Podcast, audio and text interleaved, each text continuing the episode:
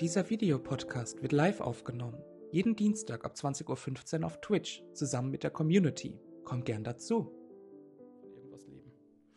Mm, das Thema des Abends wären nämlich fiktive Religionen in Fantasy und Science Fiction.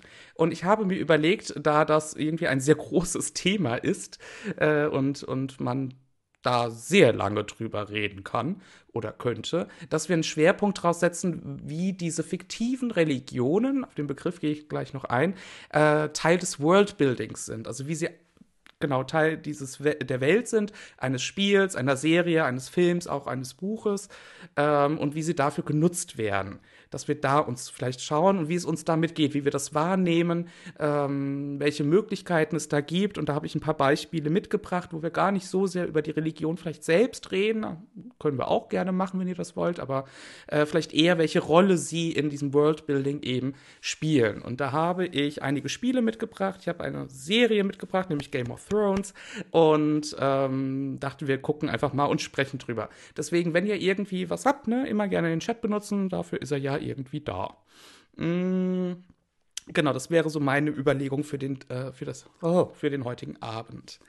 Mm, Sky hat das natürlich auch nie gemacht. Äh, dann nimmt man heute das iPad und lässt direkt ein Dokument erstellen, das dann richtig schön aus äh, und hat nicht so Faltränder.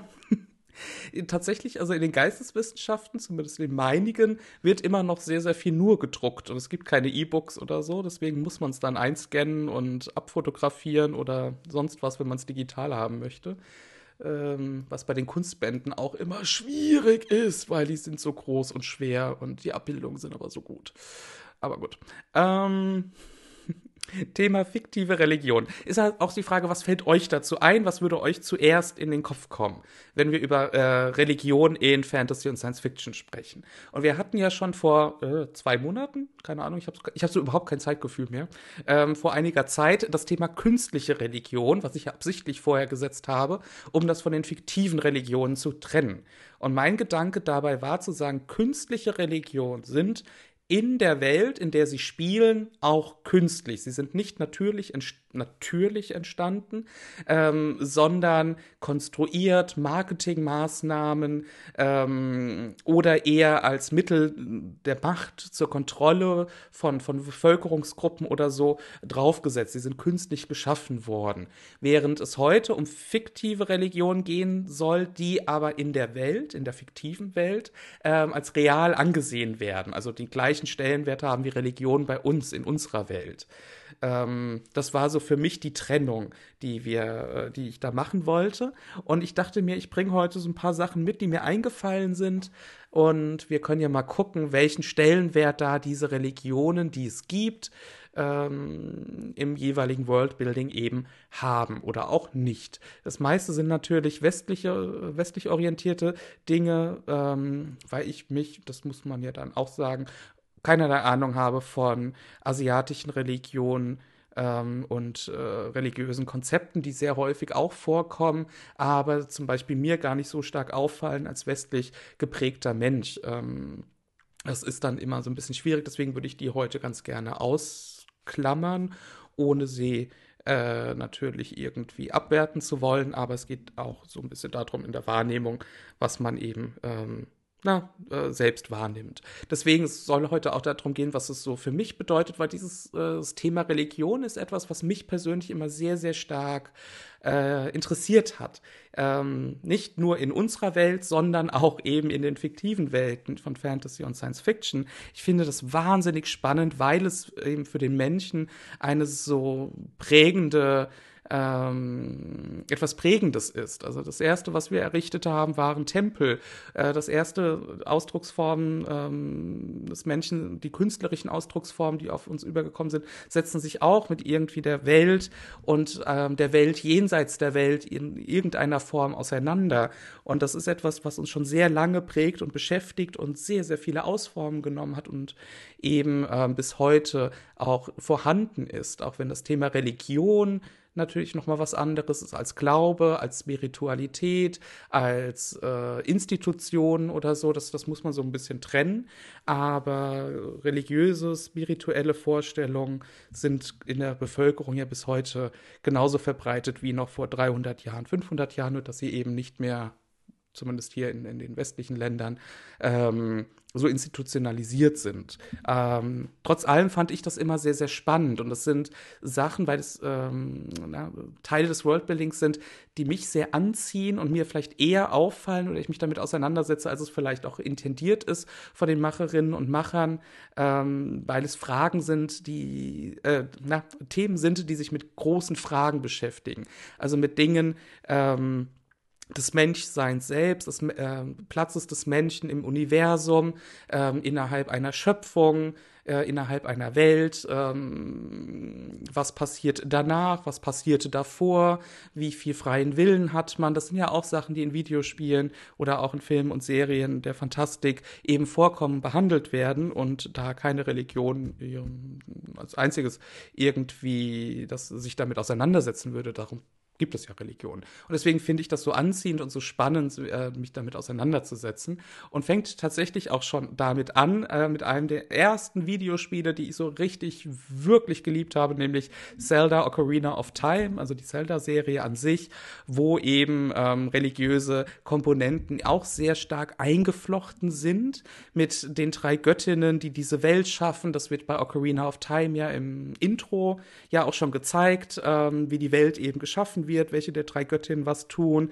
Und jede hinterlässt einen Teil dieses Triforce-Symbols, Dinges, Ikone, whatever, äh, göttlichen Gegenstandes, der dann auch noch ähm, im Prinzip der, ja, die, die ganze Geschichte ja auch vorantreibt, weil das Böse in verschiedenen Darstellungen Darstellungsformen immer versucht, die anderen Teile zu kriegen, um dann äh, ins Paradies äh, na, eingehen zu können, um sich äh, einen bedingungslosen Wunsch erfüllen zu lassen, in das heilige Land eindringen zu können, wo die Göttinnen liegen, äh, leben, sind nee, was sie auch geschaffen haben. Es war ein bisschen kompliziert, um ehrlich zu sein.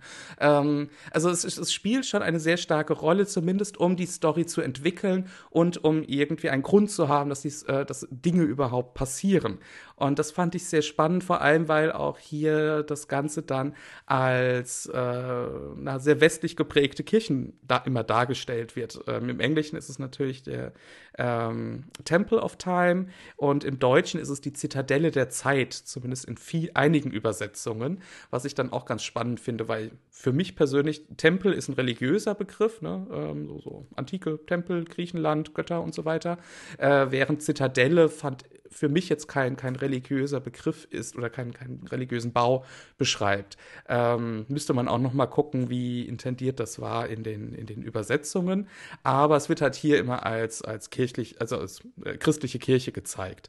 Das fand ich immer ganz cool, so dass da eben auch diese, diese religiöse Komponente mit reinspielt. Nur dass eigentlich die ganze Religion in, in ähm, Zelda äh, hier mal aus Breath of the Wild, eine sehr verschwommene Darstellung. Ich habe immer noch keine bessere gefunden von einer Nahaufnahme des, äh, des Tempels der Zeit in, in Breath of the Wild. Ich weiß auch nicht warum. Habe aber eine gerenderte Version von innen gefunden, die ich jetzt einfach mal übernommen habe, weil die sehr schön aussieht äh, und auf dem Spiel basiert. Und da sehen wir ja auch, dass es im Prinzip ne, zwar eine Zerstörung na, eine zerstörte Kirche ist, eine ruinöse Kirche, aber äh, wir sehen ja sofort, es ist ein religiöser Ort, weil wir da drauf auch äh, von der Architektur her getrimmt sind. Und da, wo bei einer christlichen Kirche der Altar stehen würde, steht hier eben die Statue der vierten Göttin, die ich immer so, so ganz am Anfang gar nicht wahrgenommen habe, weil die bei Ocarina of Time gar nicht vorkommt und erst später, glaube ich zumindest, eingeführt wurde, nämlich ähm, die Göttin äh, Hyrulia. Hyrulia. Ich weiß gar nicht, wie man es ausspricht. In der äh, deutschen Übersetzung sagen sie nämlich immer Hyrule für das Königreich als Name, was auch irgendwie so mehr oder minder die Welt ist. Ähm, gleichzeitig ist aber äh, Hylia heißt sie, nicht äh, Hyrulia. Hylia ist die Göttin, die dann wiederum für die Welt da ist. Das ist alles so ein bisschen, bisschen weird äh, dargestellt. Ähm, Moment, ich muss gerade gucken, was ihr schreibt, ähm, weil gleich wollte ich noch auf einen anderen Punkt eingehen. Capranium schreibt, puh, böse Side-Info zu dem neuen Zelda. Das gesamte Spiel wurde bereits letzte Woche komplett geleakt. Passt also auf, wenn ihr dann nach Google, ihr könntet hart gespoilert werden. Und das ist natürlich schade irgendwie. Also da muss man ja aufpassen. Das Neue kommt, wann kommt's raus? Übermorgen. Nee, am Freitag, glaube ich. Freitag kommt's raus. Mm, bin ja mal gespannt. Soll, soll sehr cool sein. Mm, Itzki schreibt, spontan würde ich spekulieren, dass beim Temple of Time, Zitadelle der Zeit, die Alliteration beibehalten, äh, beibehalten werden sollte. Ah, das macht natürlich Sinn. Temple of Time, Zitadelle der Zeit. Ja, was hätten wir sonst noch für Worte? Ja, mit Z ist es echt schwierig. Zitadelle, Zirkus, äh, äh, Zisterzienserkloster, nein. Ähm, ja, das stimmt. Das ist natürlich auch ein guter Punkt. Dankeschön, das ist ein spannender Einwand. Ähm, Genau. Also wie gesagt, bei Ocarina of Time haben wir dann noch diese, diesen Tempel, wo dann auch äh, das heilige Masterschwert ist und alles sehr sakral religiös aufgeladen wurde. Aber so eine richtige Verehrung gibt es dort nicht. Es gibt auch nur diesen, äh, den Tempel selbst, wo wir halt auch immer wieder hingehen müssen, um mit dem Masterschwert in der Zeit zu reisen und so. Aber an sich spielt der Glaube an die drei Schöpfungsgottheiten keine Rolle und Hylia gibt es damals noch gar nicht. Während das dann jetzt in Breath of the Wild zum Beispiel anders ist. Da gibt es hier diesen Haupttempel, der ist eben, also oder Kirche oder Zitadelle, äh, sehr groß dargestellt. Wir haben hier auch diese große Statue äh, der Göttin äh, die eben als Schutzgottheit noch vor Ort ist und auch noch in die Welt eingreift, während die drei Schöpfungsgottheiten, äh, nachdem sie das Triforce geschaffen haben, so verschwunden sind oder weitergezogen sind. Das wird nicht so ganz deutlich. Ähm, und äh, bei Breath of the Wild finden wir diese Statue der Göttin äh, Hylia in sämtlichen Siedlungsorten, wo wir dann auch im Spiel so hin und her kommen, äh, rumkommen. In jeder ja, Dorf, in jedem Städtchen gibt es irgendwo einen Schrein, wo eine Figur wie hier steht, nur in etwas kleinerer Form, die aber anscheinend ein Ort der Verehrung ist. Da blühen dann Blümchen, da gibt es dann kleine ähm, na, Opfergaben sind es, glaube ich, nicht, aber man merkt, dass es jetzt kein verlassener Ort ist oder nicht immer.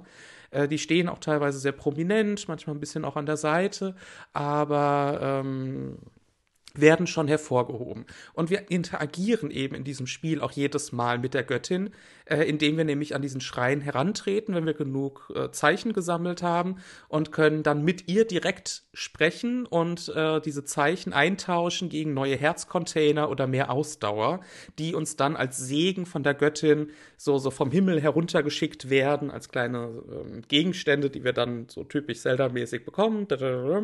Ähm, und dann wird es ja unserem Herzleiste oder unserer Ausdauerleiste hinzugefügt, äh, was immer sehr, sehr niedlich ist.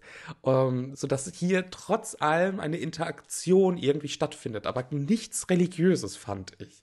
Ich wollte es einfach nur mal als Eingangsbeispiel mitbringen, weil es so stark aufgeladen ist von der, vom, vom visuellen her, mit dieser Architektur, mit, dem, mit den Statuen, mit äh, der Verankerung in den Orten, dass man auch wirklich an diese Kultstätte hingeht, dass man mit, dem, mit der Göttin interagiert und so. Aber an sich passiert ja nichts. Man betet nicht wirklich. Ähm, es gibt sonst keine Verweise darauf, außer dass man im Namen der Göttin Hylia geprüft werden soll, immer wieder. Ähm, aber es ist tatsächlich, finde ich, keine, keine greifbare Religion. Äh, deswegen fange ich damit auch an, weil das für mich so eine Möglichkeit ist, wie eine fiktive Religion, die es ja trotzdem ist, äh, zum Worldbuilding beitragen kann, indem es eben hier äh, so, so, ja, verschiedene Punkte sind, wo man mal hingehen kann, um irgendwas auszulösen oder einzutauschen und es natürlich für die gute Seite steht. Aber an sich ist es keine, keine richtige Religion. Es könnte auch keine Ahnung, Schutzgeister sein, was auch Religion religiöse Komponenten wären. Was könnte es denn sonst sein? Es könnte auch ein Automat sein, der uns das ausgibt, wenn wir ihn bezahlen. Ähm, oder, keine Ahnung, ähm, ein, ein Schmiedemeister, zu dem man dann hingeht, dem man auch dann was gibt und er bastelt einen neuen Herzcontainer, wäre ja auch die Möglichkeit gewesen. Aber man hat explizit äh, diese religiöse Sprache gewählt. Und das fand ich so spannend. Mm. Ecclesia meint auch hier ne, mit den Stufen erhöht. Ne, ist, ähm, die, hier die, die Hauptstatue ist halt auch echt hervorgehoben und abgeho äh, abgehoben, abgesetzt vom restlichen Raum, sodass es da natürlich diesen, diesen heiligen Charakter nochmal stärker unterstreicht. Ja. Mm, Gabranium schreibt, also wird die Göttin in diesem Spiel erst eingeführt oder war die schon immer da? Habt ihr den Teil auf dem ganzen, äh, auf dem Gameboy gespielt? ähm, ich bin mir nicht ganz sicher, wann die Göttin eingeführt wurde. Das ist schon ein bisschen länger her. Ich habe, lasst mich gucken, äh, irgendwo, da habe ich es doch. Moment.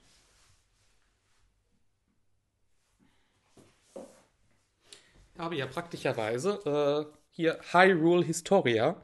Äh, da steht das alles drin. Ich müsste halt jetzt nochmal nachgucken, wann diese Göttin hinzugefügt würde. Das hier ist tatsächlich so die Ingame-Geschichte des Spiels. Das ist super spannend gemacht, äh, weil es auch die ganzen Spiele mit sämtlichen Konsolen und, Hand ähm, ja, und auch den Gameboys äh, in eine Chronologie bringt und uns die Geschichte nochmal erzählt äh, was wann wie genau passiert. Deswegen weiß ich es nicht genau. Ich guck mal, wann äh, die Göttin eingeführt wurde, aber soweit ich weiß, bei Ocarina of Time auf gar keinen Fall. Mit Jorah's Mask ähm, und so weiter glaube ich auch nicht. Ähm, müsste man noch mal gucken, fände ich aber spannend. Moment. Gleich notieren. Wann Hylia eingeführt? Äh, also auf jeden Fall kommt es halt später als die drei Schöpfungsgöttinnen. Mm, schreibt, wenn du das Original Monochrom auf dem äh, Gameboy meinst, äh, hatte ich ja auch gesuchtet, da war davon noch gar nichts, weil es ja alles in Links Traum gespielt hat. Ah ja, okay.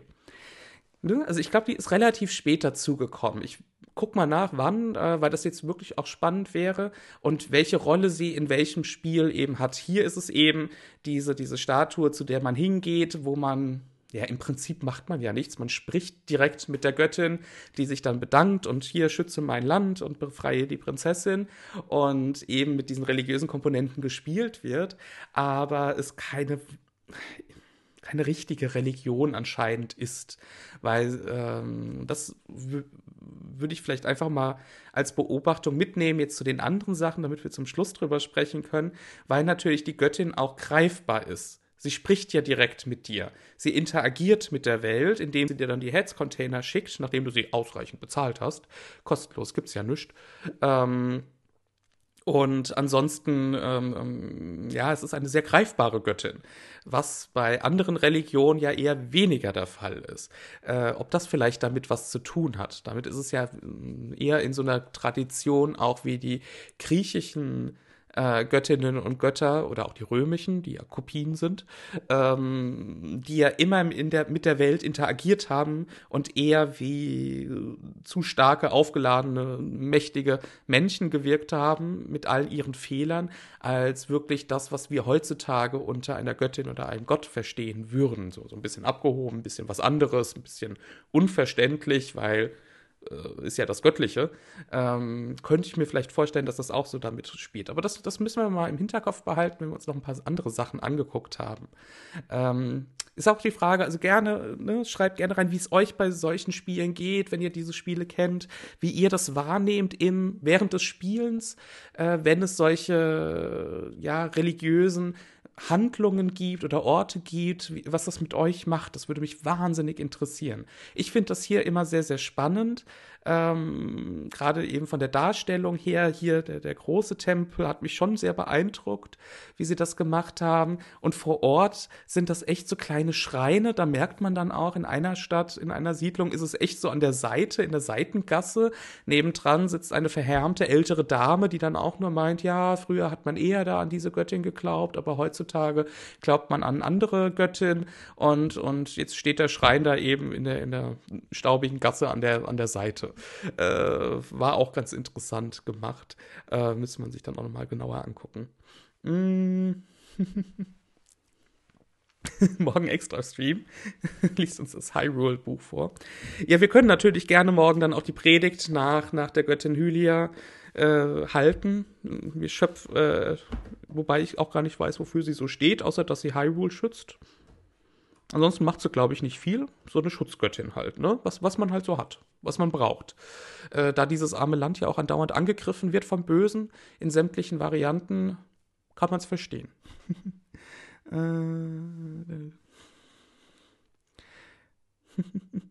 so eine Göttin hat einen Stundenpreis, da kannst du froh sein, dass du dir ein extra Herz überhaupt leisten kannst. In so einer Stunde erschafft sie nämlich ganze Welten, berechnet alles extra.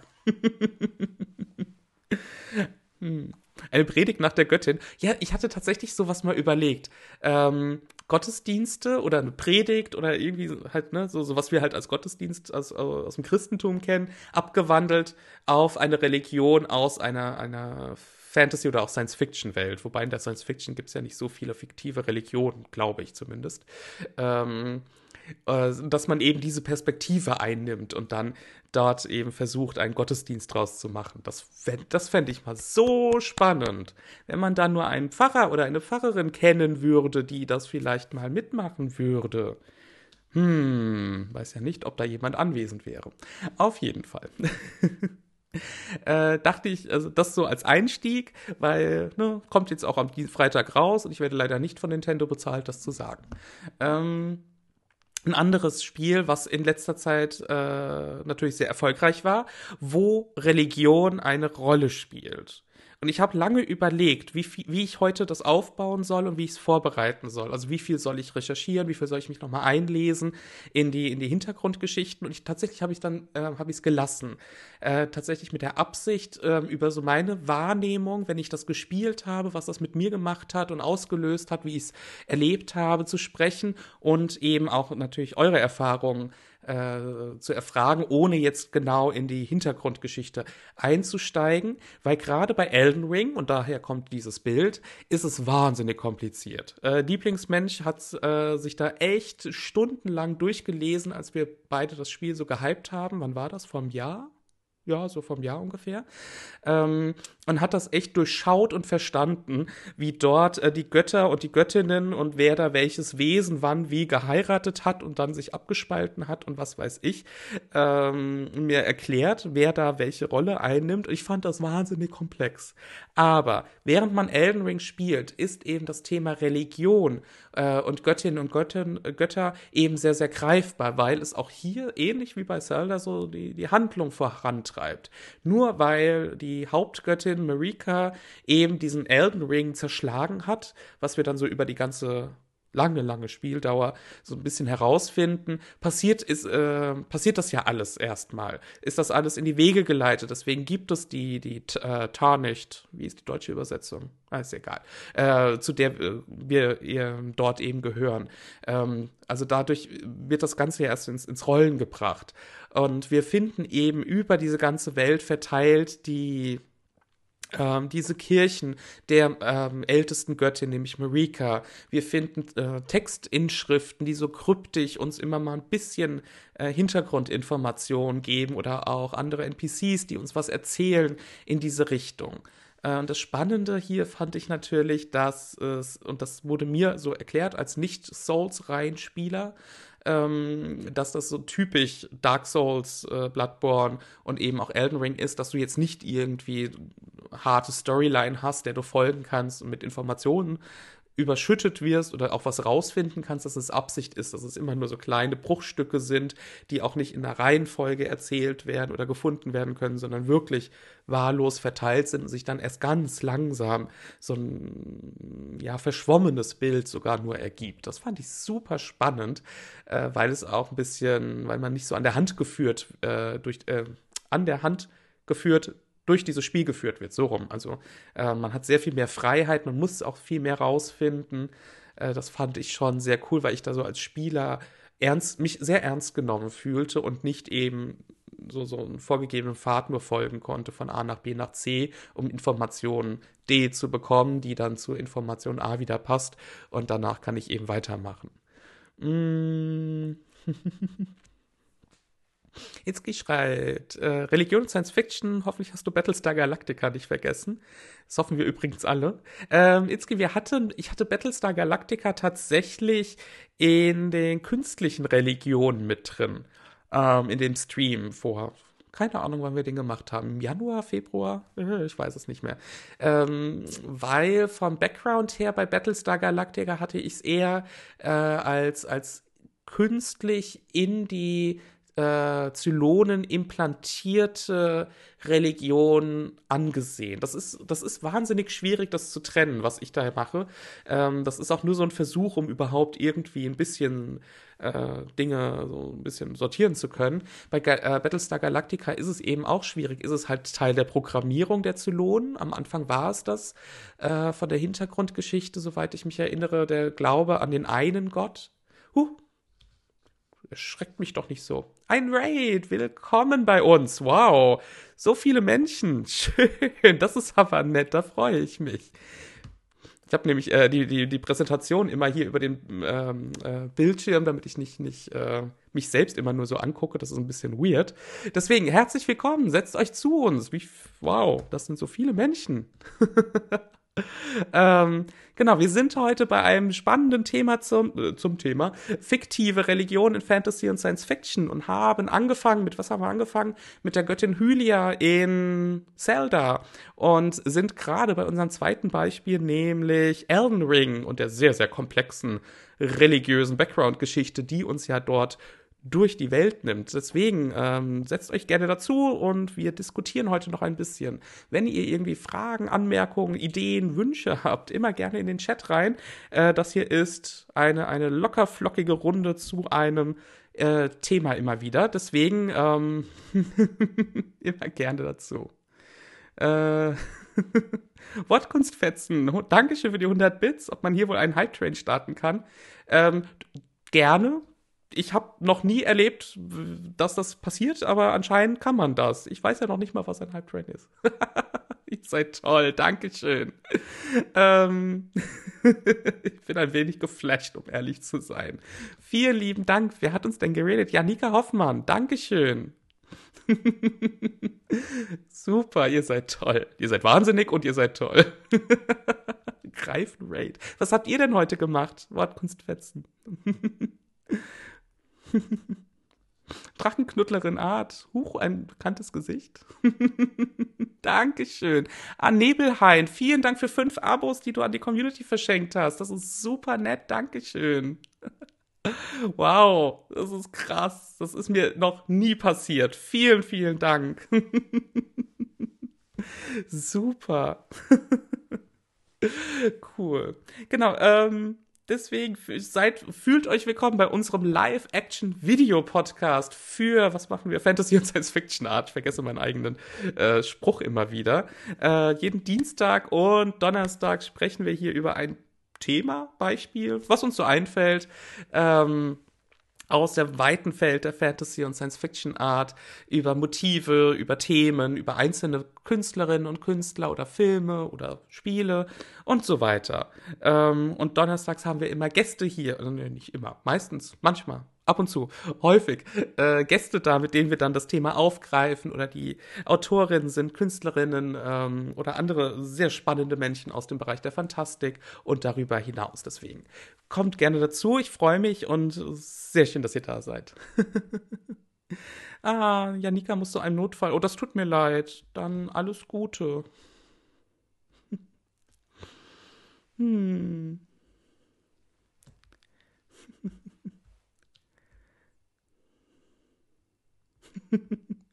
Sehr schön. Hm. Ah, Janika ist Fantasy-Autorin. Heute war Coworking-Stream. Ah, okay.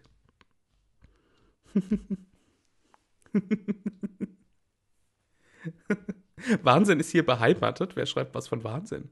Ich bin doch überhaupt nicht wahnsinnig. Bin ich, ich, ich nicht. Sehr schön.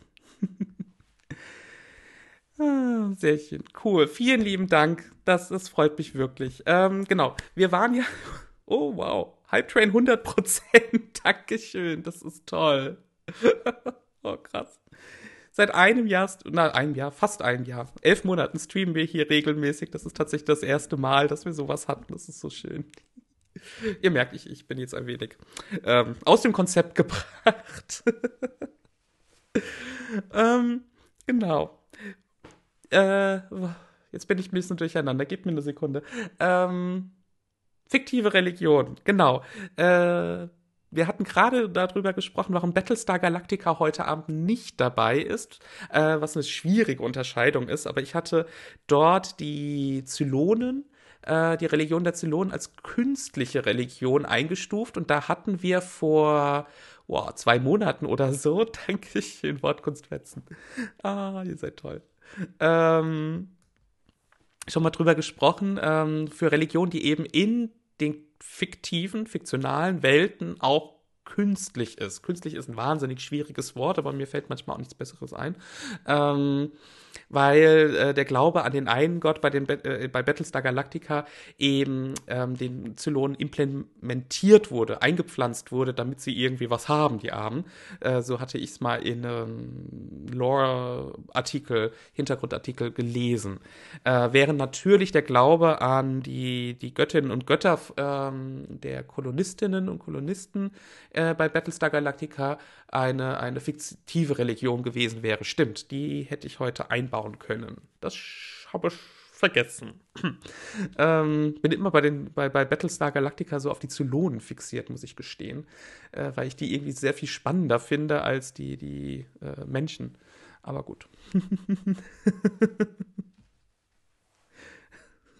Erzähl uns Fakten und ein Steinbruch zum Pyramidenbau mit dir. Heute nicht, mein armer Rücken. Ähm, genau, deswegen Elden Ring. Ich weiß nicht, wer von euch Elden Ring gespielt hat und auch länger gespielt hat. Ähm, hat ja gerade schon erzählt, dass das ja anscheinend, weil ich nicht so der, der Souls-Spieler äh, bin, äh, Teil dieses Spielkonzeptes ist, dass man halt lange im da im Dunkeln tappt, immer nur Bruchstücke an Informationen bekommt zum Hintergrund der Welt und das dann selbst dann immer nur eher angedeutet wird und auch nie vollkommen eindeutig ist. Und das fand ich sehr spannend, äh, dass, dass es einen solchen Weltenbau auch gibt, der mich persönlich als, als Kunsthistoriker jetzt nicht so befriedigt hat, weil ich immer viele Dinge wissen möchte. Gleich kommen wir nämlich zum Beispiel, wo das genau umgedreht ist.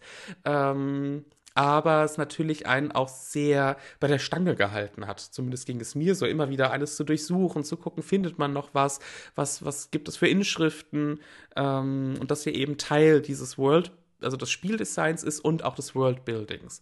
Und hier eben Religion so eine starke Rolle spielt, weil es äh, die Welt zerstört hat, wir in dieser Welt sind, die von Göttinnen und Göttern beherrscht werden, weil es um religiöse Artefakte geht, die wir hier irgendwie damit interagieren müssen, die aber auch sehr real in der Welt sind. Das ist das gleiche dann wie bei äh, bei, bei, bei Zelda, jetzt mit der Göttin Hylia in Breath of the Wild.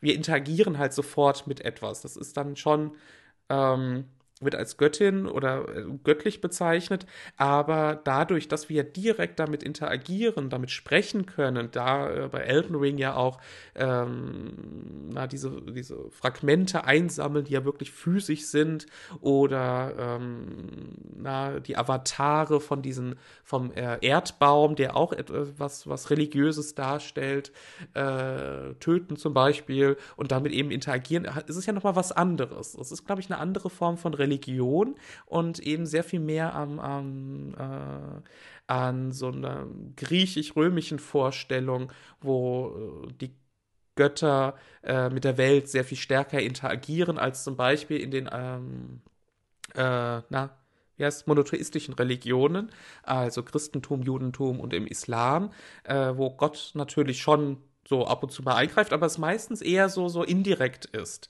Ähm, und unsere Vorstellung habe ich immer so den Eindruck, und korrigiert mich gerne, wenn, wenn das jetzt nur so meins ist, wenn ihr das anders seht, ähm, dass es eben diese zwei Sachen gibt. Entweder äh, Religionen, wo Götter doch sehr präsent sind und man weiß, dass sie existieren, weil sie interagieren, oder ähm, Ihr seid toll, Dankeschön. Ähm, oder eben eine Religion und eine religiöse Vorstellung, wo eben das Göttliche so, so, so halt eher da oben schwebt und, und dann vielleicht äh, halt nicht ganz so greifbar ist. Das äh, war so, so einer meiner Gedankengänge heute beim Zusammenschmeißen der äh, Bilder. Deswegen sagt gerne Bescheid. Und hier, äh, genau, mir ist es dann halt aufgefallen, dass auch hier wieder natürlich, obwohl es eine asiatische Produktion ist, eben sehr stark auf das Christentum angespielt wird, zumindest im visuellen. Da hatten wir auch schon mal einen Stream zu, deswegen wollte ich es jetzt nicht zu konkret machen, ähm, weil das ja auch äh, ne, hier Kirchenruinen sind, wo dann häufig eine Statue dieser Obergottheit, äh, Göttin äh, gezeigt wird, die eben auch wie Christus am Kreuz äh, so gezeigt wird. Zumindest greift das die, die, das so ein bisschen auf. Und ähm, dass eben auch wichtige Orte sind in der Spielhandlung, ähm, also im Spieldesign, weil man dort eben rasten kann, weil das so Safe Spaces sind, weil man da ab und zu auch was findet, was man braucht, um mehr äh, Health or, oder, oder ähm, sonst was zu bekommen.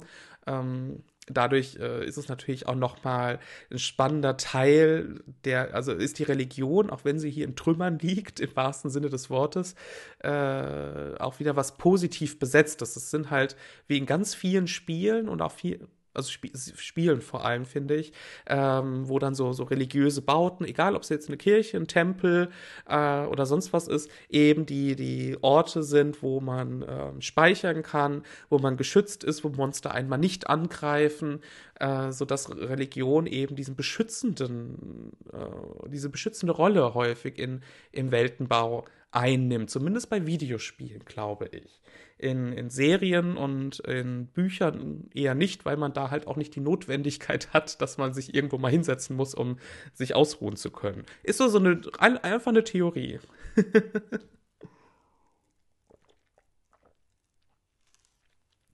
mm, genau, aber hier ist es halt genau, sieht man äh, die, die heilige äh, Träne, die man da bekommt, in Form eines glühenden Kelches. Also sehr viel christliche Motive da drin, fand ich auch ganz spannend. Aber das, das wollte ich heute tatsächlich gar nicht ansprechen. Ähm, sondern eher, dass es Teil dieser Welt eben ist und Teil des Worldbuildings. Äh, und trotzdem ähnlich wie bei Nintendo, äh, bei, bei der Zelda-Reihe, ne, Nintendo, ähm, ist es, glaube ich, nicht so wichtig.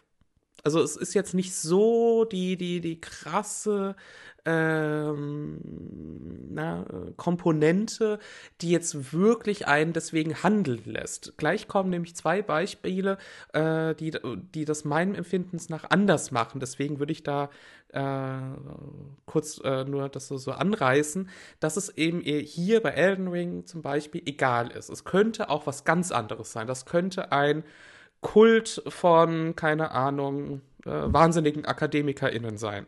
Es könnte, ähm, ja, dass man von Bibliothek zu Bibliothek zieht.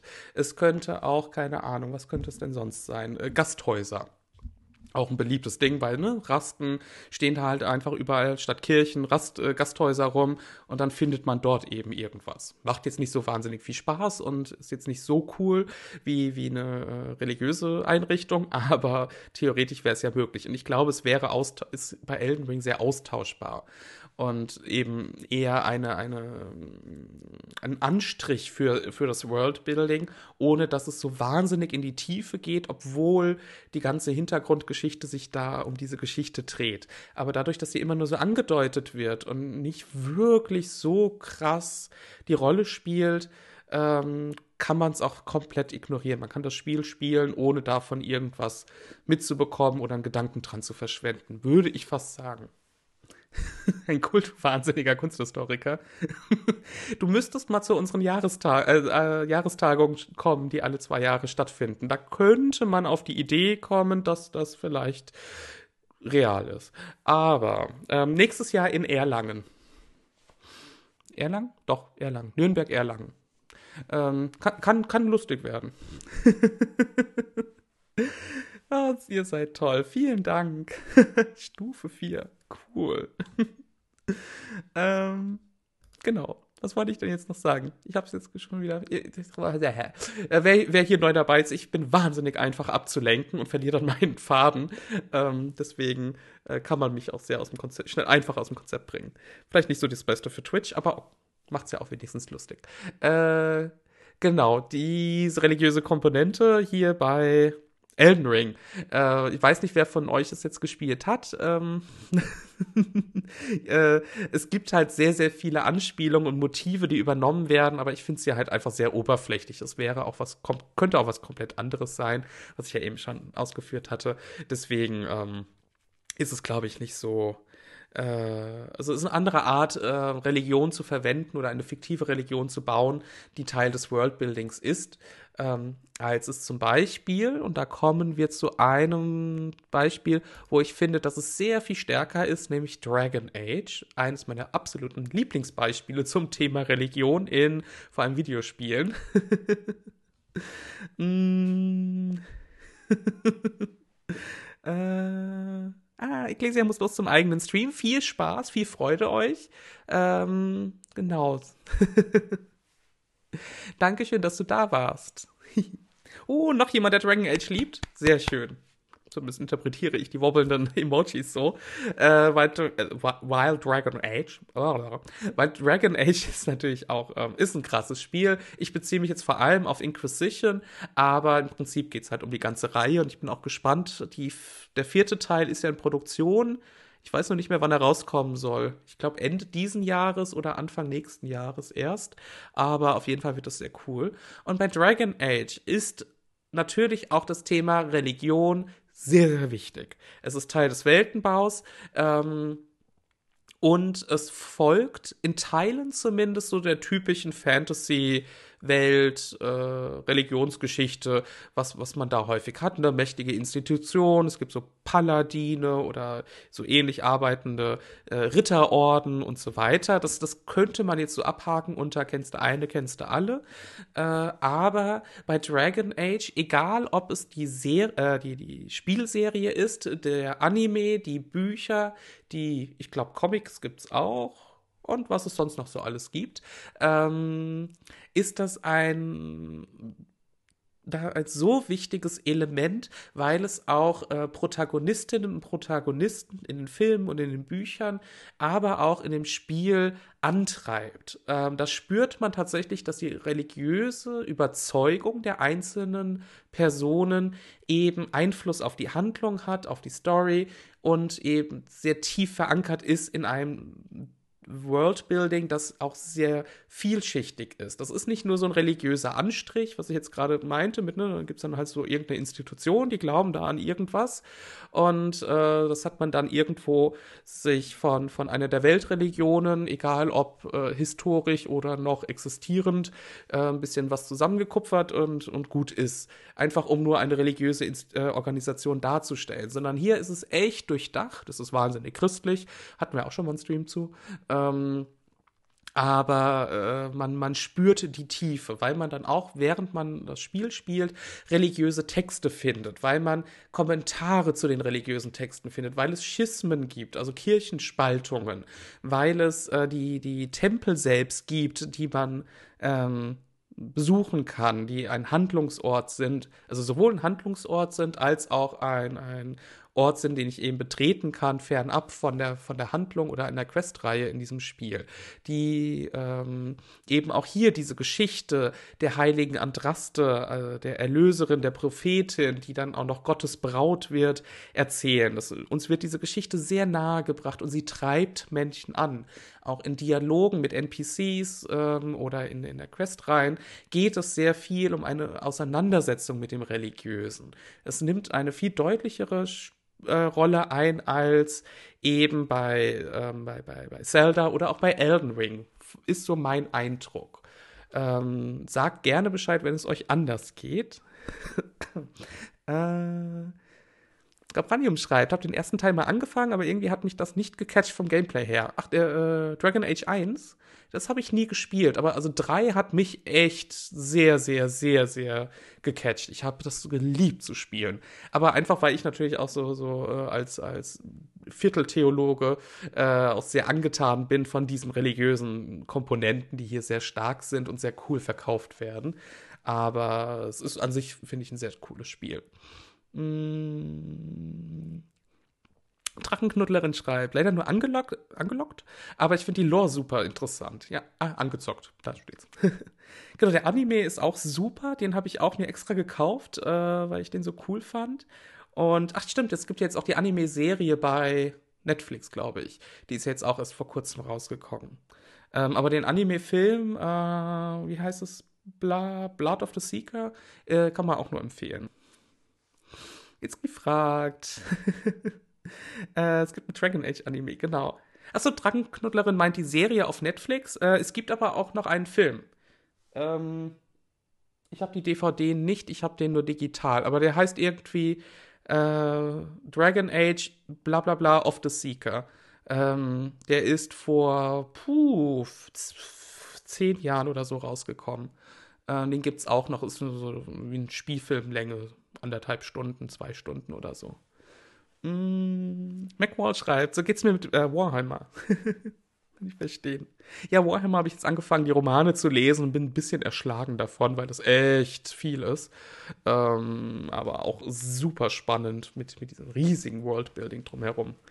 Ähm, Genau, äh, deswegen, das fand ich hier so spannend, gerade eben im Kontrast, und deswegen habe ich es ja auch in dieser Reihenfolge gebracht, wie äh, hier die Religion eben so tief eingewebt ist. Das ist halt ein Hauptmotiv dieses gesamten Spieles. Ähm, bei 1 und 2 weiß ich es nicht, weil ich es jetzt nicht gespielt habe, aber zumindest beim dritten Teil und heißt ja auch nicht umsonst Dragon Age Inquisition, äh, wo das schon so ein bisschen angedeutet ist. Und man eben basierend auf auch religiösen Werten äh, Entscheidungen treffen kann und sich selbst als Inquisitor, der Inquisitorin, als Herrscherin da positionieren kann innerhalb der Kirche, die man wieder aufrichten kann. Man kann sie auch zerstören und eben die religiöse Komponente so stark da drin vorkommt, dass es eben nicht nur Teil der Welt ist, sondern wirklich auch ein Gefühl hat, dass es ähm, ja äh, na, viel mehr Hintergrund hat. Das, das Lore und das ganze Worldbuilding ist auch super tief. Da gibt es so viel Materialien dazu äh, mit, mit Hintergrundinformationen. Das muss man ja auch erstmal schaffen. Es sind ja nicht nur die Spiele, es gibt ja noch die Rollenspiele. Und durch die Rollenspielbücher kann man natürlich noch viel mehr äh, Hintergrundinformationen geben für so ein Worldbuilding, als wenn es jetzt nur ein Spiel ist oder nur ein Film oder so. Das muss man natürlich auch immer bedenken. Ähm, natürlich nicht überall das Thema Religion jetzt auch so im Fokus steht wie bei Dragon Age 3, aber äh, hier hat man, selbst wenn es nicht im Fokus stünde, und ich glaube jetzt beim vierten Teil ist es nicht der Fall. Ich bin mir aber nicht sicher, weil ich nur den, den ersten Trailer gesehen habe, ähm, dass es eben nicht äh, nur darum geht, also, äh, Moment, jetzt habe ich mich verhaspelt. Äh, selbst wenn es kein Fokus darauf wäre, äh, ist es trotzdem ein sehr glaubwürdiger, überzeugender Teil des Worldbuildings, während es in anderen Beispielen, die wir jetzt schon gesehen haben, aber die es halt generell auch gibt, äh, hat man das Gefühl, es ist halt einfach nur so ein Anstrich mit so, so sehr, ja, äh, wenn man da mal an der Oberfläche kratzen würde, kommt nicht mehr allzu viel dahinter hervor. Und das hat mich hier bei Dragon Age so tief, zutiefst beeindruckt. Äh, wo wir gerade auch über den Anime-Film von vor, ich glaube, zehn Jahren äh, gesprochen haben. Hier ein, ein, Screenshot daraus. Da gibt es nämlich auch eine Darstellung der obersten Kathedrale de, des, äh, des Glaubens in der guten Seite der Welt, also nicht beim Tevinter-Imperium, sondern hier ähm, da, wo die, die meisten Handlungen stattfinden. Äh, da hatte ich auch mal einen Vortrag drüber gehalten vor Jahren äh, über die äh, Vergleichbarkeit hier von diesem obersten Glaubensort und St. Peter in Rom, weil es da sehr viele Gemeinsamkeiten gibt in der, in der Anlage und in der Darstellung. Das war ein spannender Vortrag. Hat der Stream ausgesetzt? Das ist ja doof. Eieiei. Ähm, ich, ich tippe da ja häufig auch einfach mal nicht auf mich als Fehlerquelle, sondern auf Twitch, muss ich gestehen. Weil wenn ich andere Streamer anschaue, habe ich auch häufig, dass ich neu laden muss und irgendwie das äh, Stream unterbrochen wurde, obwohl mein Rechner einfach nur dort steht und sogar eine LAN-Verbindung hat. Aber manchmal möchte Twitch irgendwie nicht so. Ist so mein Eindruck. Nun gut, wir finden uns ja immer wieder. Ähm, Genau, äh, Dragon Age. Was wollte ich denn da noch sagen? Mm, manches ist offensichtlich, wenn man St. Peter kennt, ja. Ähm, genau, und der Rest ist einfach französisch, äh, an der französischen Gotik orientierte Darstellung. War ein spannender Artikel, den ich da. Äh, war es ein Artikel? Vortrag? Oder beides? Ich weiß es nicht mehr, es ist alles so lange her. Ähm, verfasst habe. Äh, da sieht man dann auch die Bezüge zur, ähm, äh, zur, zur Welt, äh, zum in-Game World, äh, weil da diese Hauptstadt und dieses Reich, in dem diese Kathedrale steht, eben sehr stark am ähm, Frankreich des 15. Jahrhunderts angelehnt ist, sodass das hier Sinn macht, dass man dann in der Darstellung des architektonischen Stils die französische Gotik rezipiert, während die Form ne, mit diesen Armen und diesen ähm, äh, in, in, Rom steht halt ein Obelisk, hier steht so ein komischer, zylindrisches irgendwas, äh, ne, das alles irgendwie von St. Peter abgeleitet hat, um so ein Macht, kirchliches Machtzentrum darzustellen. Das ist super spannend. uh, hallo Madame äh, Mim, schön, dass du da bist. Late to the Party sind für ein Fantasy-Rom. Wir sind im französisch angehauchten Orlais in Dragon Age. Schön, dass du da bist. genau, wir können gerne mal ein Stream zu diesem Thema machen. Das war, ist sehr spannend. Ähm, genau, bei Dragon Age gibt es halt auch einfach diese, also diese sehr starke ähm, Orientierung an den religiösen Inhalten, die sich in diesen Illustrationen, in den Statuen, äh, in den Kunstwerken zeigt, aber eben auch in den Institutionen, in der Architektur wie hier. Also das zieht sich so, so komplett durch und ist sehr glaubwürdig in die Welt eingepflanzt, während es eben eingepflanzt. Teil der Welt, äh, während es bei den anderen eher eingepflanzt wirkt. So rum. Schon wieder ein Gedanken, äh, Gedanken zu früh rübergesprungen. Ähm, also ne, entwickelt sich das dann halt äh, aus der Welt, aus dem Worldbuilding, aus dem Setting, das ich entwerfe, so organisch heraus und ist Teil davon? Oder denke ich so, brauche ich das noch und setze es so rein? habe ich manchmal den Eindruck, dass das bei äh, einigen Werken, egal ob Spiel oder Film, äh, mal gemacht wird. Äh, auf jeden Fall bereichert es sehr. Ähm, genau, was ich aber vor allem mit euch sprechen wollte, Religion, äh, war das erste, was mir eingefallen ist als fiktive Religion, die super stark Teil einer Welt sind, ist Game of Thrones. Ähm, ich hoffe, ihr habt es alle gesehen. Ich denke mal, ihr habt es bestimmt alle gesehen. Die Originalserie oder auch die Bücher gelesen. Auch in den Büchern spielt es ja eine sehr starke Rolle, sodass wir da vielleicht einen kleinen Überblick machen können. Moment. Ja, immer noch erkältet. Das sage ich aber auch schon seit fünf Monaten. Ähm, Genau, äh, Game of Thrones, die Welt von Game of Thrones, äh, in Westeros und Essos gibt es einige Religionen, die dargestellt werden, die eine wichtige Rolle spielen, die aber nicht nur irgendwie äh, Hintergrund oder äh, Oberfläche oder sonst was sind, sondern eine wichtige Rolle spielen, weil einige der HauptakteurInnen, der ProtagonistInnen äh, religiös motiviert handeln. Und deswegen fand ich es so spannend und dachte mir, da kann man ja mal einen genaueren Blick drauf werfen. Mm. Und äh, wollte vielleicht erstmal einen kleinen Überblick mit euch machen, um dann zu schauen, wie das eurer Meinung nach bei Game of Thrones eben umgesetzt wird und wirkt. Ähm, genau, das eine ist natürlich der Glaube der Sieben, der sehr häufig vorkommt und gezeigt wird und mal mehr, mal weniger eine wichtige Rolle in den, in den verschiedenen Staffeln spielt. Ähm, auch sehr spannend äh, dargestellt, finde ich, vom visuellen her.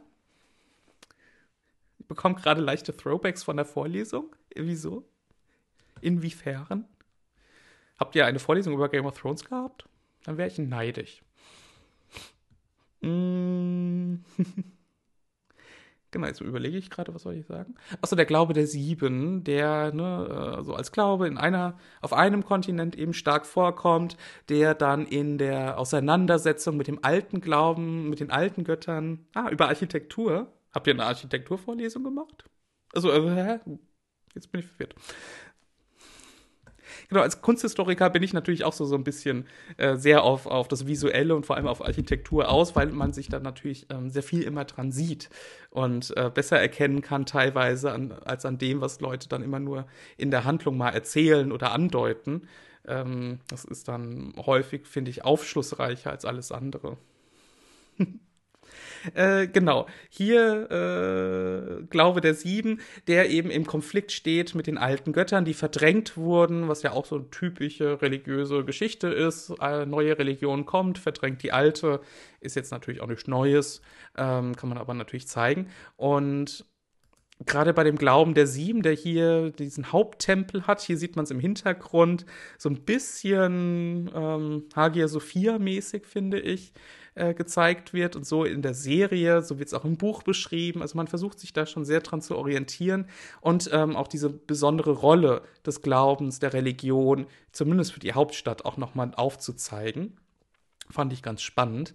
Aber vor allem dieses Bild, äh, was ich ja auch als Bewerbungsbild hier für heute genommen habe, zeigt es ganz gut, dass es so eine spannende Mischung ist aus verschiedensten Religionen aus unserer Welt.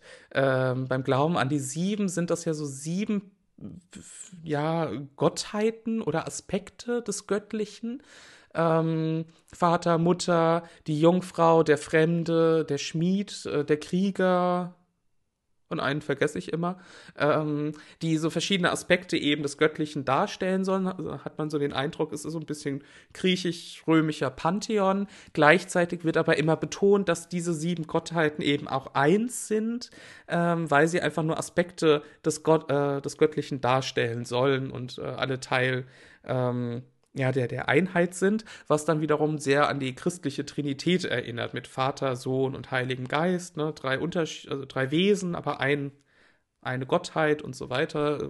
Ich finde das immer so wahnsinnig kompliziert. Ähm, also da, da, greift man so ein bisschen darauf zurück und man gibt tatsächlich mehrere Bücher, die sich damit beschäftigen, wie zum Beispiel der Glaube an die Sieben bei äh, Investeros, äh, welche, welche Religionen äh, aus, aus unserer Welt Vorlage sind und wie das dargestellt wird und so weiter. Das ist super spannend.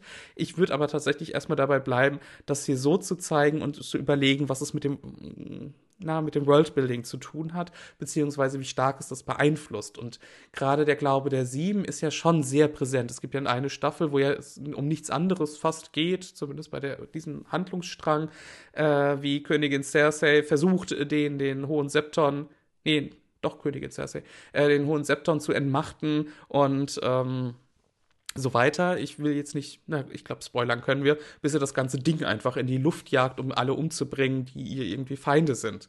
Ähm, und eben auch viele Handlungsorte, wie hier für die Beerdigung, für Hochzeiten, haben wir auch noch ein Bild extra mitgebracht, weil es ganz nett aussieht, äh, da integriert sind und eben der Glaube oder die Religion schon eben zu Handlungen animiert, weil es angeführt wird als Grundlage für Handlungen, als, als Erläuterung ähm, und so weiter. Und das finde ich dann sehr spannend, weil es eben nicht nur diese, diese ähm, ja, religiöse Schicht ist, die da aufgeputzt wird, um die Welt ein bisschen bunter zu machen, sondern auch wirklich in Handlung, in Charakterentwicklung, in fast alles eingreift, was eben dort ist. Und das finde ich ganz cool. Und das sieht man ja nicht nur beim Glauben der Sieben so, sondern auch ähm, dann bei dem ähm, vielgesichtigen Gott hier im Haus von Schwarz und Weiß, wo Arya Stark dann im Verlauf der oh, vierten, fünften ähm, äh, Dings hingeht. Ähm, gerade nur gelesen, ich, ich, studiere Game Art. Oh, Drangknüttlerin, das ist toll, cool. Und da habt ihr euch äh, äh, Architektur angeguckt. Das ist ja krass. Leider darf ich meine Vorlesung für die SAE-Institute nicht mehr halten. Äh, da hatte ich nämlich auch so eine Einführung in die Architektur für Game Artists gemacht. Das war immer ganz lustig. ähm, auf jeden Fall sehr cool.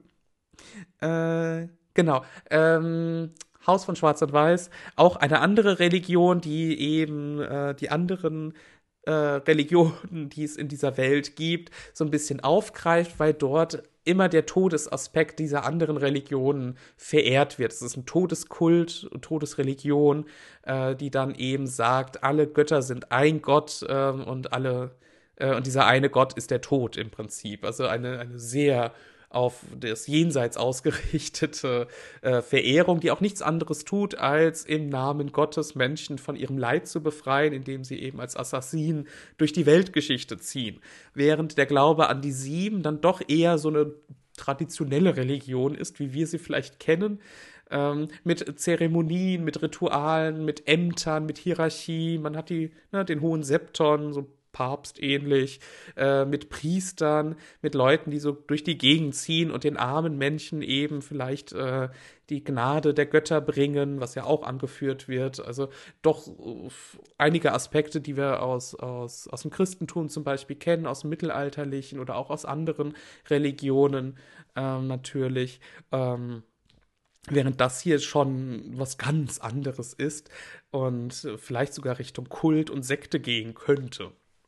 Auf jeden Fall sind es doch sehr überzeugte äh, Mitglieder in diesem Kult, die hier dann eben den Gott des Todes verehren und andererseits auch sehr offen sind, indem sie ja sagen, alle Götter sind ein Gott, also die lassen die anderen schon existieren, ähm, weil es einfach nur verschiedene Ausdrucksformen des einen Gottes, nämlich des Todes sind. Fand ich dann auch ganz interessant. Mhm, auf jeden Fall sieht man hier vier äh, von den anderen Re äh, Statuen von den anderen Religionen, die in der Serie äh, erwähnt werden, die in dem Heiligtum die der ähm, na, ähm, der gesichtslosen Männer ähm, eben stehen, an, alle gleichberechtigt an einer Wand und eben das so verdeutlichen sollen. Das fand ich immer ganz cool. Meinst du, ich soll mal meine, meine Einführung in die Architekturgeschichte halten? die geht. Die SAE-Institute wollten das damals für zwei Stunden. Ist zwei Stunden lang. Aber die kann ich gerne mal halten. Das, das war immer ganz lustig. Es war so ein, ein, kleiner Ritt durch 1200 Jahre Architekturgeschichte, um einfach so einen kleinen Überblick zu haben. Mehr, mehr war es ja nicht damals. Würde es euch wirklich interessieren? Kann mir das gerne, kann ich es ja mal machen.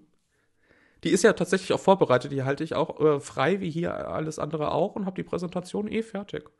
Können wir gerne machen. mm, was war's? Architekturgeschichte für Game. Game Art.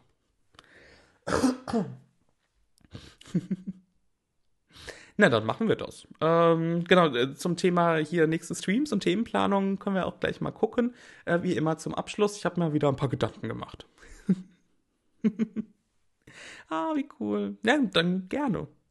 Machen wir mal so einen Überblick und dann könnt ihr mir mal sagen, ob euch das näher interessiert. Ich hatte eh tatsächlich, wenn ich noch mal, ich hatte einen Antrag eingereicht irgendwo. Ich reiche ja immer irgendwelche Anträge ein.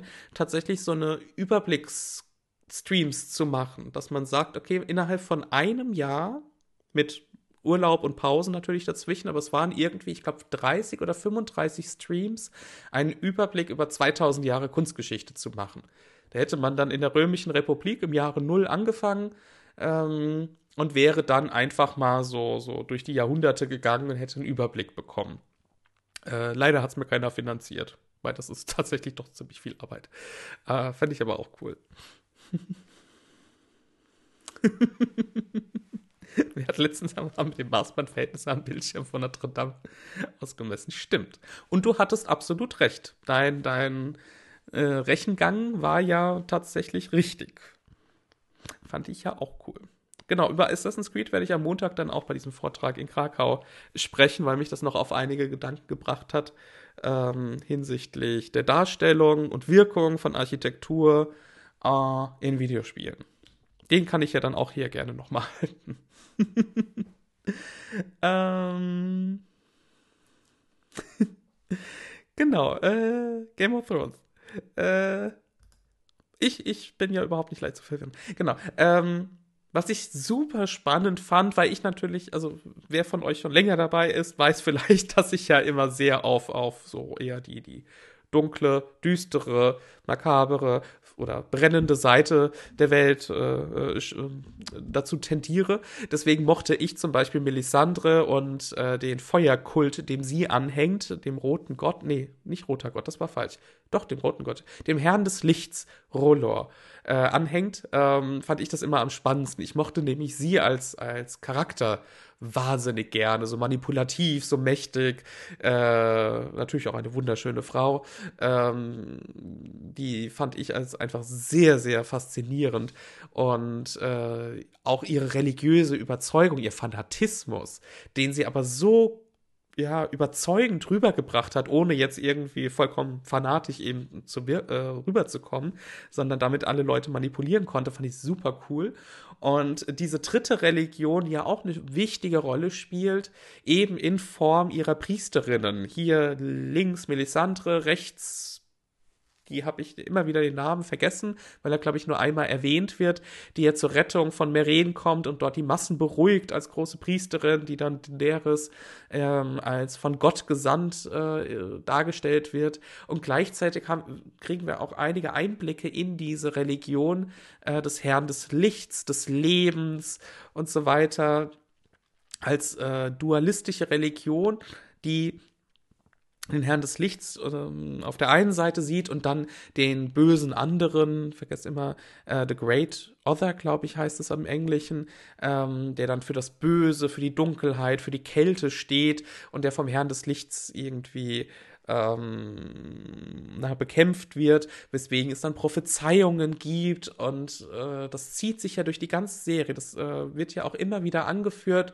Der Prinz, äh, der prophezeit wurde in verschiedensten ähm, Regionen der Welt und äh, selbst bis zum Schluss wissen wir ja gar nicht, ob da jetzt irgendwas dahinter steckt oder nicht. Und das fand ich so spannend, äh, weil es jetzt nicht irgendwie typisch Fantasy die Erfüllung der Prophezeiung ist und dann, keine Ahnung, der Held das magische Schwert aus dem Stein zieht und, keine Ahnung, alle Engel singen ist, sondern es wird so, so cool damit äh, gespielt. Sie behaupten das ja immer nur, dass sie da irgendwelche Visionen hatten. Gleichzeitig passieren aber schon so ein bisschen Fantasy-magische Dinge. Ne? Wenn, wenn andere ins Feuer starren und dann auch eine Vision haben. Gleichzeitig kann Melisandre ja schon einige magische Kunststücke, äh, können die anderen auch, okay. Also es, es wird da so ein bisschen zwischen der religiösen Erwartung oder Vorstellung gespielt und gleichzeitig gibt es Dinge, die man als Beweis sehen könnte. Und das ist so sehr menschlich. Und das fand ich so cool gemacht, weil wir das ja bis heute haben. Ne? Irgendwelche Wundertätigkeiten, gar nicht mal das Christentum, das zieht sich durch die Menschheitsgeschichte durch. Das, Gött das Wirken des Göttlichen in unserer Welt als Beweis dafür, dass es das gibt. Das zieht sich seit Jahrtausenden in den Auseinandersetzungen sämtlicher Religionen, fast aller Religionen. Muss es ja nicht ganz so übertreiben. Ähm, und äh, das wird halt hier auch aufgegriffen und sehr spannend eingebaut und damit gespielt. Und das fand ich sehr, sehr cool. Ähm, fernab davon, dass diese Religion relativ deutlich, na, was heißt deutlich?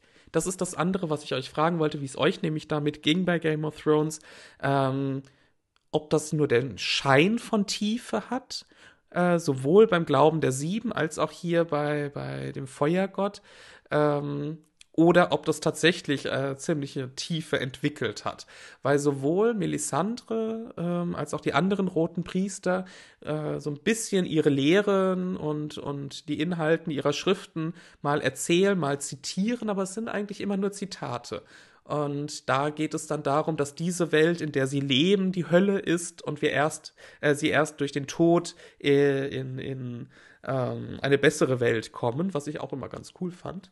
Ähm, und hier beim Glauben an die Sieben gibt es auch immer mal Zitate aus dieser heiligen Schrift, dem siebenzackigen Stern, äh, was dann eher als moralisierende Religion dargestellt wird. Ne? Dann ist das verboten, dann ist das verboten, dann muss man sich so verhandeln. Äh, Verhalten, kein Inzest, keine Homosexualität, also alles, was Spaß macht, äh, ist ja dann da abgelehnt und so weiter. Und das ist natürlich ähm, im Gegensatz zu Dragon Age, deswegen habe ich die auch so hintereinander gebracht, äh, auch hier nur, äh, ja, es erweckt nur den Anschein, eine eines Deep World Buildings, wie ich das immer ganz gerne nenne, äh, dass da sehr viel mehr dahinter ist. Ob das, es sind keine durchdachten Religionen, die sind nicht konzipiert. Da gibt es nicht viele heiligen Texte. Da sind keine heiligen Texte, glaube ich, geschrieben worden, um diese Religion irgendwie auszuarbeiten, egal von wem. Bei Dragon Age wurde das gemacht. Ähm, für, für alle Menschen, die Lore lieben wie ich, Moment.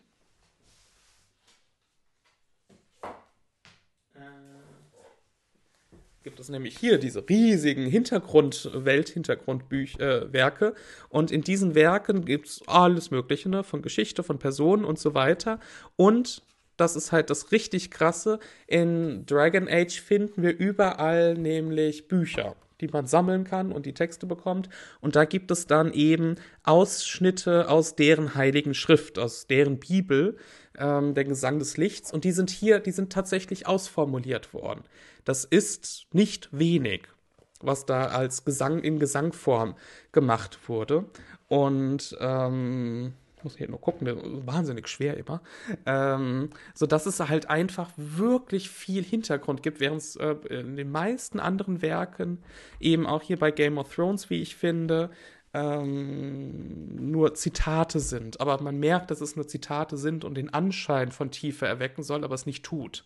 Oh wow, Vertigo mit 20 Personen, willkommen.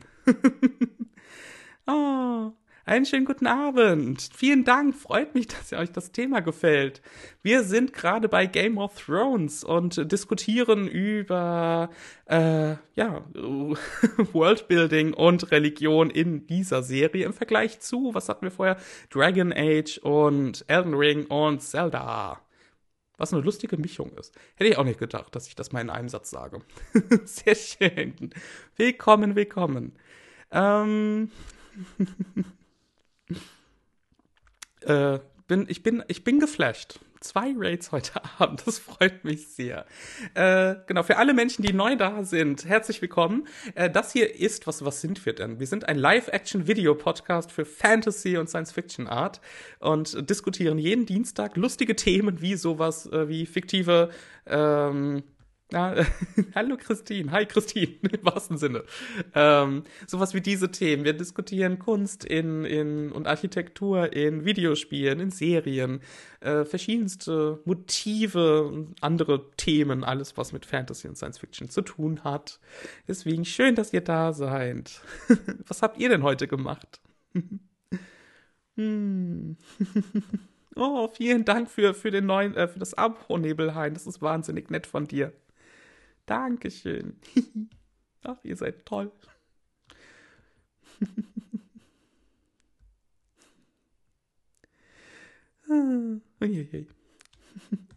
genau, äh, wir sind gerade, wo waren wir? Äh, mittendrin, ob wir die, äh, na, ähm, die, die Religionsdarstellung hier in äh, Game of Thrones überzeugend? Nee, überzeugend vielleicht doch auch überzeugend, glaube ich, finden.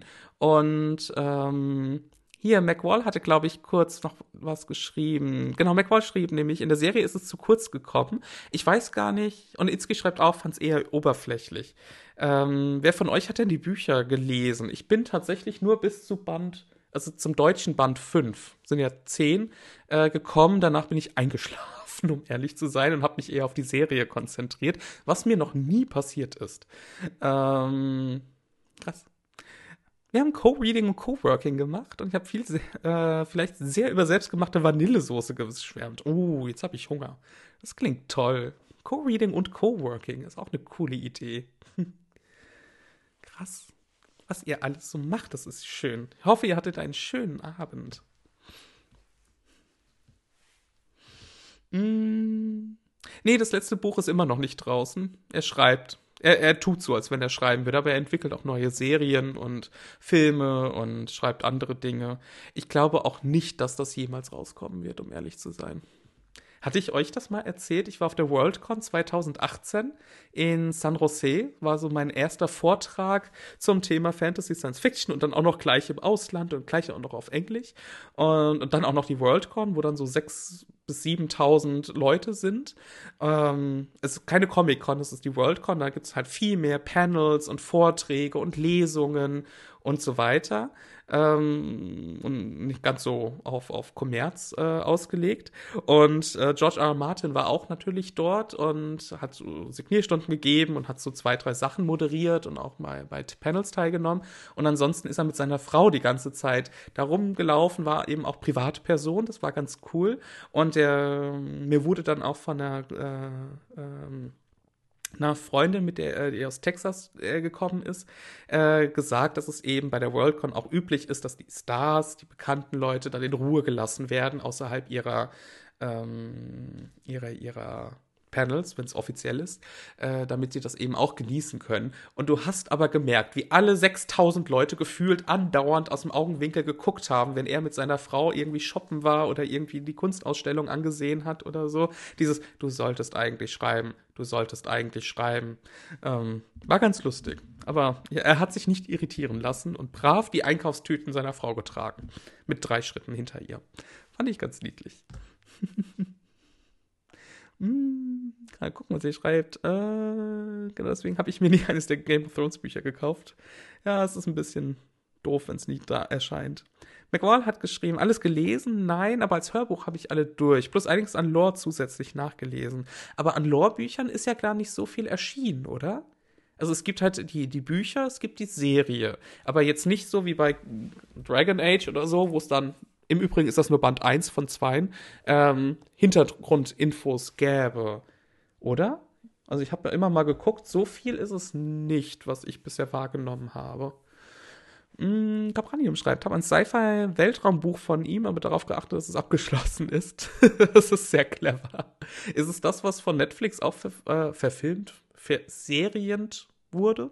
Verserient ist ein merkwürdiges Wort, das gibt es nicht, äh, in eine Serie umgewandelt wurde. Ähm, wie heißt das denn? Night, Night Flyers? Night Sky? Ach, irgendwas in der Richtung. Äh, McMahon schreibt, erschien nein, aber einige gute Wikis und Interviews mit ihm. Stimmt, ja. Äh, Game of Thrones Wiki habe ich dann heute auch ein bisschen geplündert für nochmal Hintergrundinfos und auch einige Bilder, gerade zu dem Todeskult. Das ist schon ganz spannend. Aber so viel ist es tatsächlich nicht. Ne? Es, äh, die, die, diese Wiki-Einträge sind jetzt interessant und bringen halt auch vor allem die Zitate aus den Büchern, was ich immer ganz cool finde. Aber es ist jetzt nicht so, so, so massig, glaube ich. Vor allem nicht so viel, wie es bei anderen Werken ist. Mm. Gut, äh, genau. Also ich fand, ne, Game of Thrones hat viele Religionen, spielt eine wichtige Rolle und äh, eben weil es auch äh, Akteurinnen und Akteure gibt, die eben da aus ihren religiösen Überzeugungen handeln. Aber im Gegensatz zu Dragon Age ist es eben nur so oberflächlich und äh, dadurch ähm, finde ich, wirkt es manchmal sehr gestellt oder eben ähm, so, so klischeehaft als, als Handlungsmotivator. Und äh, das fand ich dann so ein bisschen schade zwischenzeitlich, dass das dann eben nicht so in die Tiefe geht oder äh, so glaubhaft sogar rüberkommt. Ich meine, man muss es, man kann ja jetzt nicht jeden Aspekt einer Welt, glaube ich, hundertprozentig in die Tiefe ausarbeiten, sonst muss man, glaube ich, als Autorin oder als Autor für jedes Kapitel dann nochmal so ein Buch irgendwie schreiben. Das, das ist natürlich auch nicht möglich. Aber ähm, es ist spannend auch zu sehen, wie es eben eingesetzt wird oder ähm, nur angedeutet wird, um zumindest die, den Anschein zu erwecken. Und das fand ich sehr spannend für, als, als für mich, um das zu sehen, wie man das machen kann. Ich glaube, in Game of Thrones ist es schon sehr gelungen gemacht.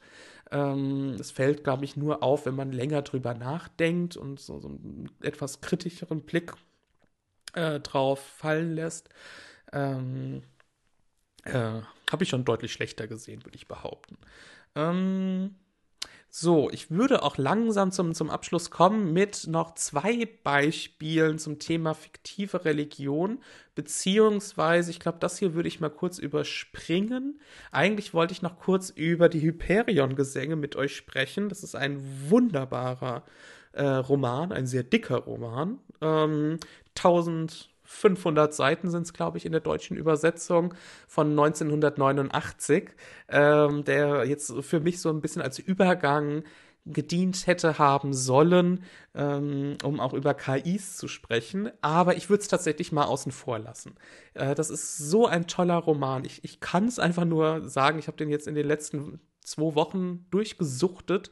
Ähm, lest den euch mal durch, ich will nicht spoilern. Es geht nicht nur um KIs, es geht auch um Religion, es geht um die Frage nach Göttlichkeit, es geht um das Menschsein und so weiter. Es, es hat mich sehr beeindruckt, ähm, vor allem nachdem ich nochmal nachgeguckt habe dass dieses, dass der erste Band schon 1989 erschienen ist. Ich hätte es tatsächlich nicht erwartet, nachdem ich die ersten paar hundert Seiten gelesen habe. Ich dachte, der wäre irgendwie 2016 erschienen. Ähm, sehr, sehr krass. Jetzt stimmt mir zu, das freut mich. Ähm, Deswegen würde ich es mal außen vor lassen, äh, weil ich auch nicht spoilern will. Und das eine andere Frage ist. Das, jetzt habe ich sehr mysteriös gemacht. Ähm, ich hoffe in, in, im Positiven, dass ihr euch jetzt alle ein, eine Kopie davon äh, holt. Ähm, also für mich äh, absolute Kaufempfehlung, ja. Das, äh, ich hätte, ich wundere mich, dass ich so lange gebraucht habe, das mal gelesen zu haben, weil das eigentlich auf sämtlichen Listen der, der Science-Fiction- Must-Reads steht. Äh, aber irgendwie hat es mich immer, ich glaube, der, der, Titel hat mich so abgehalten, weil es irgendwie Hyperion-Gesänge, dann denke ich an äh, spätantike, ja, Literatur, so ein bisschen langweilig, aber hat damit nichts zu tun. Ähm ich rein. Das ist eines der Bücher, die man liest und denkt, das ist aus einer anderen Welt. Absolut, ja. Total. Äh, wirkliche Empfehlung. Ich werde jetzt auch das, der, es gibt noch einen Nachfolgeband, äh, Endymion heißt der. Ähm, also zwei Bände sind das eigentlich. Und wann sind die erschienen? Ich glaube 2004, 2007 oder so. Sind auch noch mal 1400 Seiten. Aber es hat mich echt geflasht. Deswegen bin ich da sehr gespannt. Hm, welche Richtung? Äh, es ist äh, Science Fiction das hilft jetzt natürlich auch nicht weiter. ähm, ja, in welche Richtung geht das denn? So ein bisschen könnte man schon sagen, vielleicht so ein bisschen auch die Expanse. Also so, so einige As Motive und Aspekte geht so ein bisschen Richtung Expanse. Ähm, es ist ein Autor, der sich auch von älterer Literatur hat inspirieren lassen in der Art und Weise, wie er die Geschichte erzählt. Der erste Band ist dann so immer so, sind so Geschichten in der Geschichte, die erzählt werden, die sehr umfangreich sind und uns einen tiefen Einblick geben, die dann auch in unterschiedlichen Stilen geschrieben werden. Das fand ich sehr cool, je nachdem, nach der inneren Stimme der, der Person, die diese Geschichte in der Geschichte eben erzählt. Äh, also sehr abwechslungsreich und mal wirklich was anderes.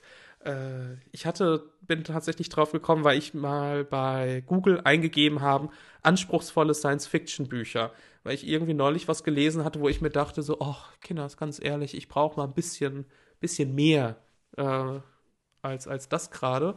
Und da war das dann auch relativ weit oben in der Liste. Mm. Uh, Vertigo geht ins Bett. Vielen Dank für den Raid. Vielen Dank, dass du da gekommen bist. Ich hoffe, du hast einen schönen Abend. Vielen lieben Dank.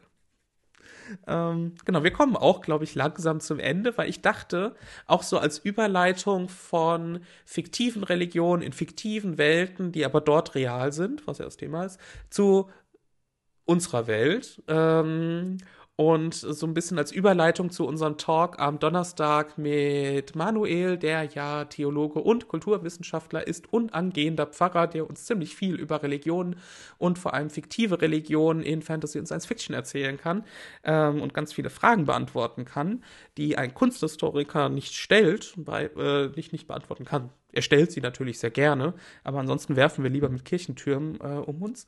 Äh, deswegen dachte ich, der Jedi-Orden, der Glaube an die Jedi, der Jediismus, Jedismus oder so sonst irgendwas, wie man es ausspricht, äh, wäre doch ein ganz guter Übergang. Mm. die Heliosphärenreihe ist auch super, schreibt Capranium. Äh, falls ihr mit Zeitlinien Knoten im Kopf wollt, oh Gott, das ist so überhaupt nichts für mich. Ei, ei, ei, ei, ei. ich halte es da immer mit, mit äh, Captain Janeway aus, aus Voyager.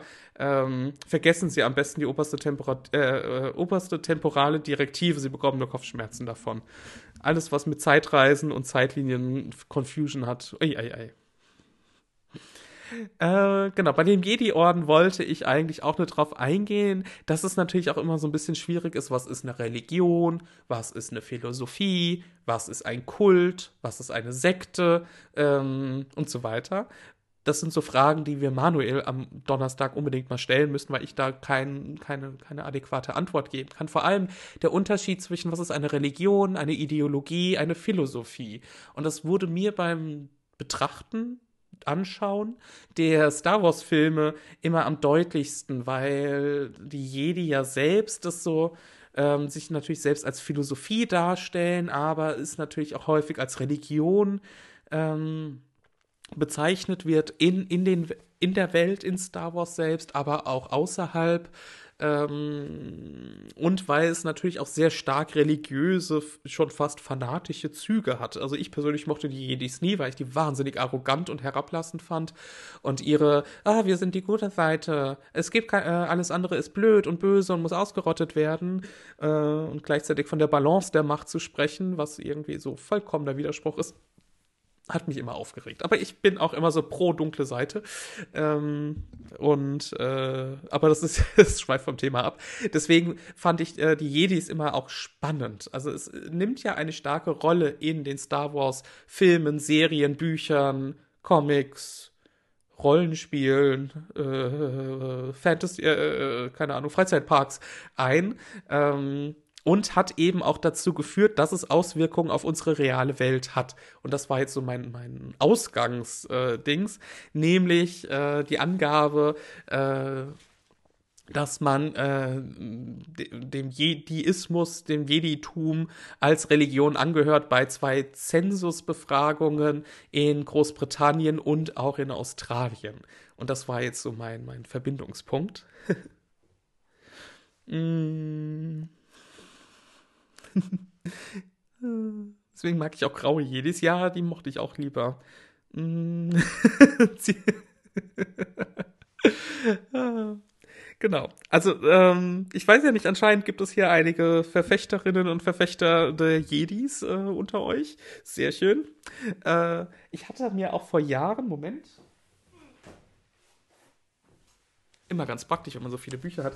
Die Sachen hier geholt, äh, die kann man auch, auch, natürlich im Internet meistens alles nachlesen. Eben das Buch der Sith, das Buch der Jedi, wo es dann auch um deren Lehren geht. Das ist echt ganz cool gemacht. Moment, muss mal gerade gucken, ob ich so seht. Ich habe nämlich hier wieder die Präsentation drüber. Ähm, irgendwie ganz niedlich gemacht mit, mit diesen handschriftlichen Notizen, dem Buchschnitt und so weiter. Sieht man das?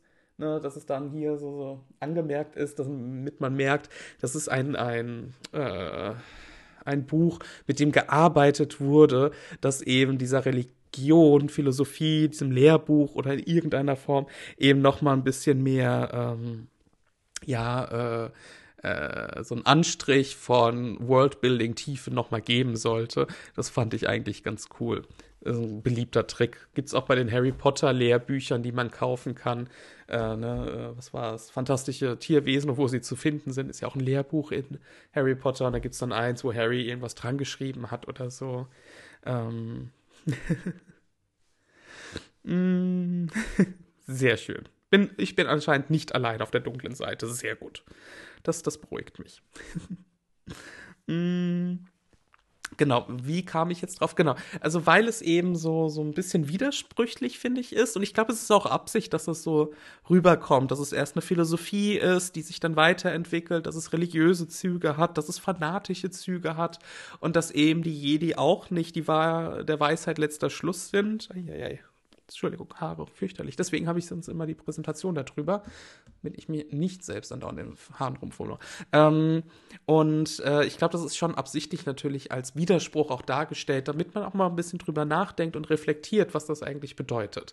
Aber das Coole eben ist, dass dieser Sprung von der realen Religion in einer fiktiven Welt, in unsere reale Welt als fiktive Religion funktioniert hat und für diesen Satz hätte ich ganz gerne Applaus, ähm, nämlich durch diese Zensusangaben. Und das ging, führte dann so weit, dass äh, die Anti- ähm, atheistische Liga Australiens dieses Bild rechts ähm, irgendwie veröffentlicht hat, damit die Leute nicht irgendwie aus Spaß Jedi als Religion angeben, um diesen Zen aus Prozess diesen Zensus zu verfälschen, was äh, anfangs anscheinend sowohl in Großbritannien als auch in Australien der Grund war, dass so viele Menschen irgendwie zwischen 30 und äh, 15 und 30.000 jeweils ähm, das angegeben haben.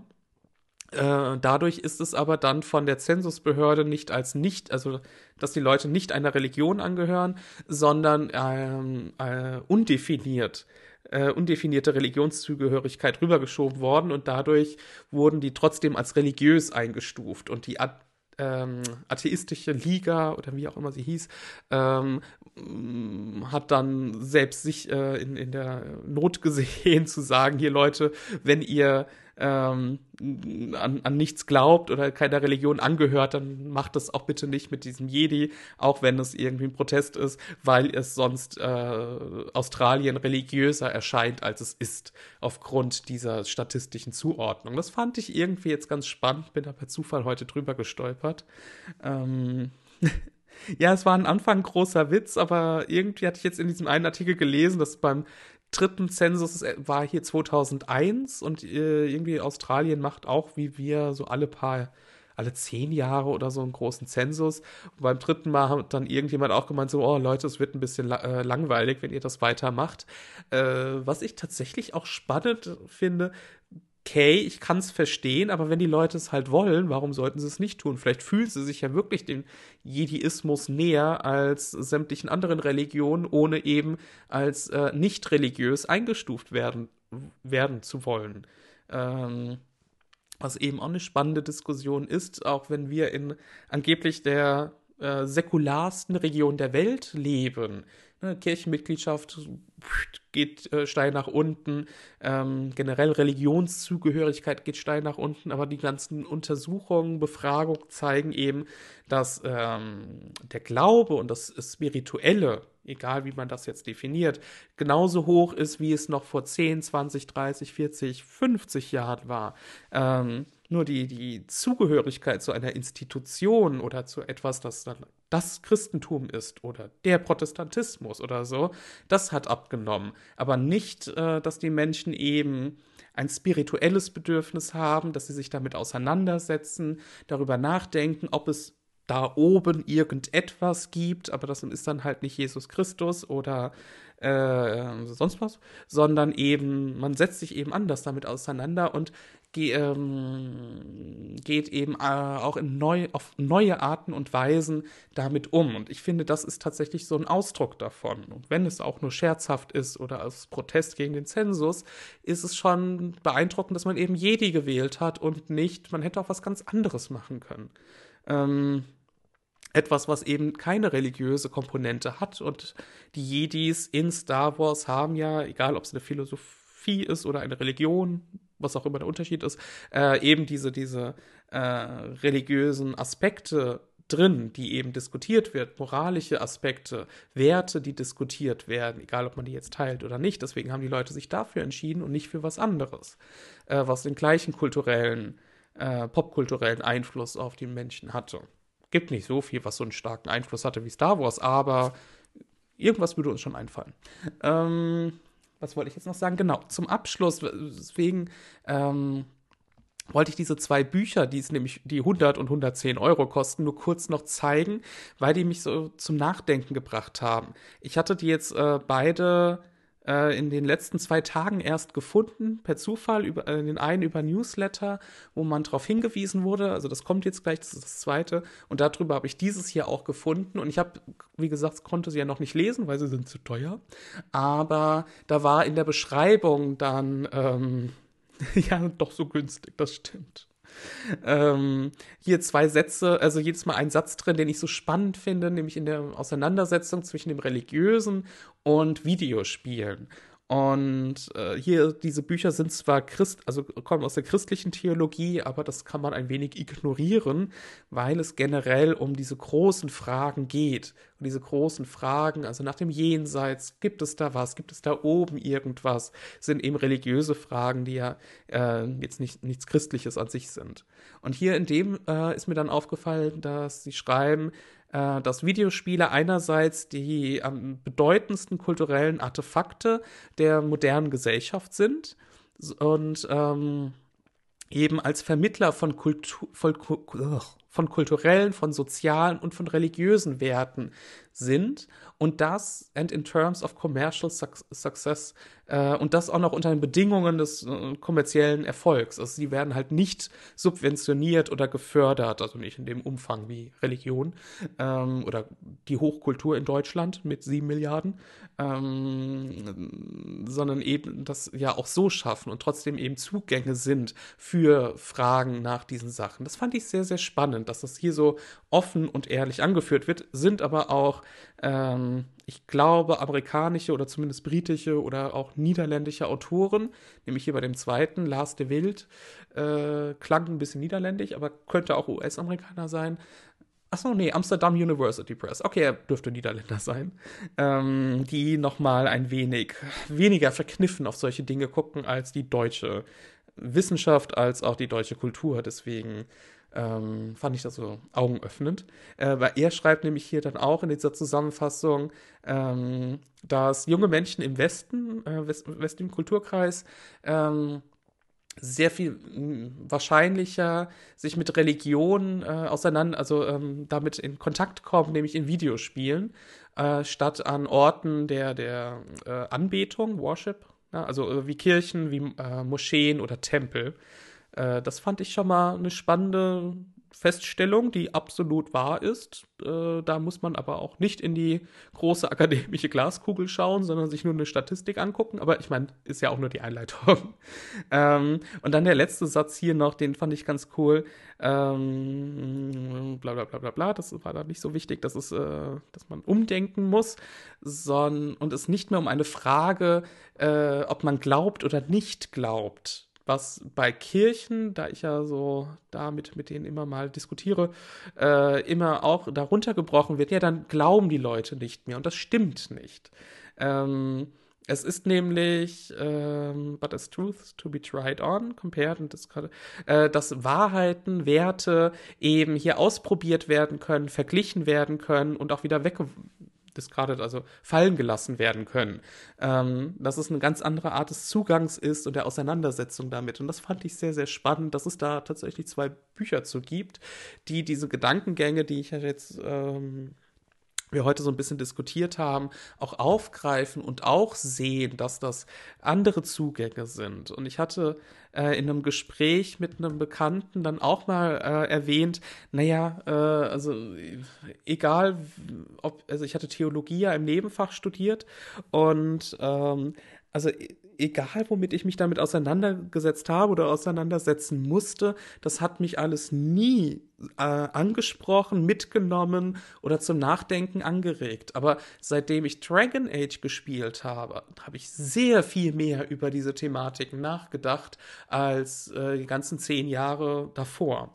Das gleiche dann auch bei Game of Thrones, wenn dann so eine Melisandre sehr diepe Sprüche loslässt, komme ich eher zum Nachdenken oder zum Grübeln über das, was jenseitig ist oder was die Rolle dieser Welt ist, ob es schon, ob wir vielleicht in der Hölle leben und äh, nicht auf der Erde, also ne, das war ja so die, die Darstellung äh, im Diesseits, sondern in der Hölle, ähm, dass die Welt die Hölle selbst ist, so rum.